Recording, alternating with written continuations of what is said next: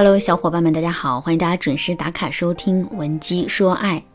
很多姑娘在单身的时候很自信，可一旦谈起恋爱来，她们就会不停的从自己身上挑毛病，不是觉得自己小腿很粗呢，牙齿不整齐呢，就是觉得自己说话声音不好听。总之啊，是样样不如别人。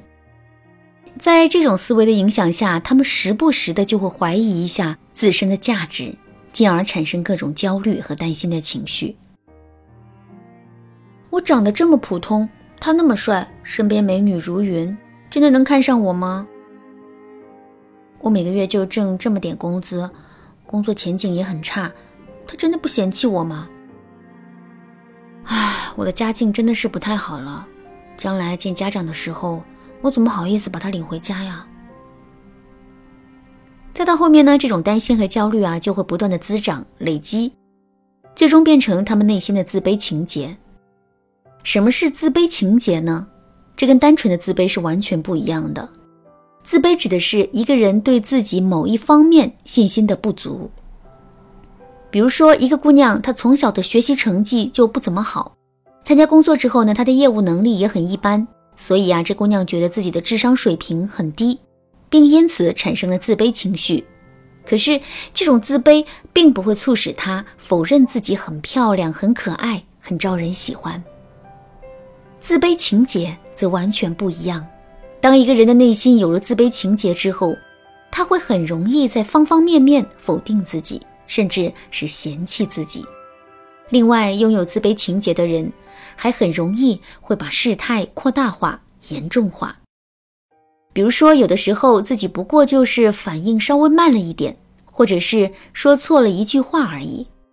可拥有自卑情结的人，却会觉得自己之所以会说错话，是因为自己压根就不会说话，脑子不够灵光，甚至是人际交往有障碍。这种一味的拔高延伸，势必会不断的放大我们自身的缺点，甚至是彻底摧毁我们的自信。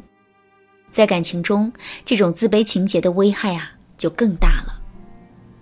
我就见过很多严重不自信的姑娘，她们本身明明很优秀，可是却无法感知到自己的优秀，所以啊，她们一直在用卑微的态度面对爱情，一直在用乞求的方式挽留爱情，可是到最后呢，她们非但没能收获幸福，还总是会落入渣男的陷阱。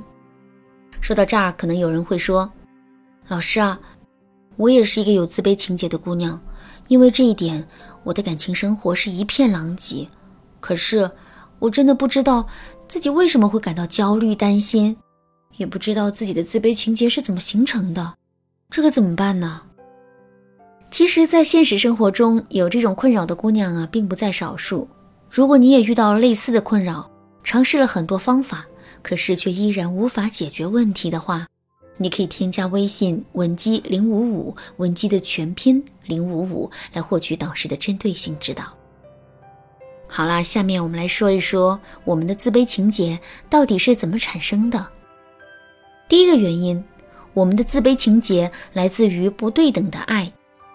在感情中，我们无时无刻不在寻找一种东西，它叫做安全感。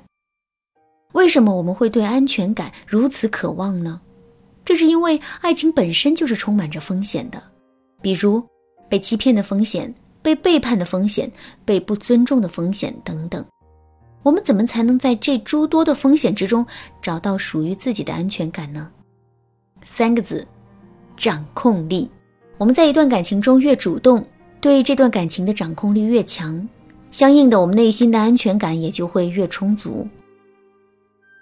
可是，如果这段感情是失衡的、不对等的，并且我们一直都处在劣势地位的话，那么我们势必会很难在男人那里获得正向的反馈。